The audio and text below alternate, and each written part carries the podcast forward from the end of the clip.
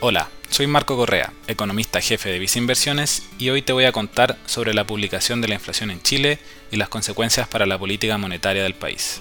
El IPC de enero mostró una variación de 0,8%, sobre nuestras estimaciones de 0,5%. Por el lado de las alzas, destacaron los incrementos de la división de alimentos, bebidas alcohólicas y tabaco y salud. Así, en el caso de los alimentos, productos como el pan y las hortalizas lideraron este aumento, con incrementos de 2,8 y 2,1% respectivamente. De esta manera, la división de alimentos alcanza niveles de 23,9% en variación de los últimos 12 meses. Por otra parte, en la división de alcohol y tabaco destacó el incremento del vino y los cigarrillos, productos que habitualmente ajustan sus precios durante el mes. Además, en el caso de los vinos, dicho aumento estaría ligado a una disminución en la oferta mientras en la división de transporte destacaron las caídas en los precios de los combustibles y autos nuevos. En el primer caso se dio un retroceso de 3,1% en la gasolina, favorecida por la renovación del MEPCO, precios del petróleo internacional más bajo y un peso chileno más apreciado. Por parte de los autos nuevos cayeron menos 1,1% en el mes, lo que sería impulsado por una normalización en la oferta de estos y también por un tipo de cambio más bajo.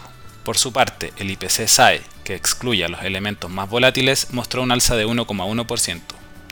Este componente tiene una mayor persistencia en el tiempo y en general está más vinculado al comportamiento de la economía. Dado lo anterior, esta sería una señal de que la economía está mostrando una mayor resiliencia, ya que si bien está cayendo, la magnitud de esta caída está siendo menor, confirmando lo evidenciado en el IMASEC de diciembre, el que anotó una variación sobre la estimada. Recordemos que la labor del Banco Central de Chile es controlar la inflación del país, haciendo que ésta converja a 3% en el horizonte de política monetaria de dos años. Para hacer lo anterior, las autoridades del central elevan su tasa de interés, reduciendo la liquidez de la economía y así conteniendo la demanda de las personas, por lo que también los precios deben disminuir para encontrar un nuevo equilibrio más bajo. Es por esto que, ante señales de actividad y precios más altos, se planteará la necesidad de que las autoridades del Banco Central de Chile deban mantener por más tiempo su tasa de referencia en el nivel de 11,25% aumentando la probabilidad que el primer recorte de esta tasa sea en la reunión de junio de este año. Con todo, estimamos que la inflación se mantendrá sobre los dos dígitos hasta el segundo trimestre,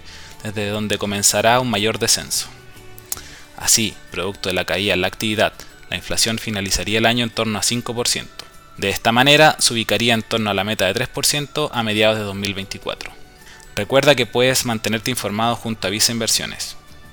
Y si quieres saber más de nuestras recomendaciones, te invito a revisar nuestro sitio web visainversiones.cl o contactar directamente a tu ejecutivo.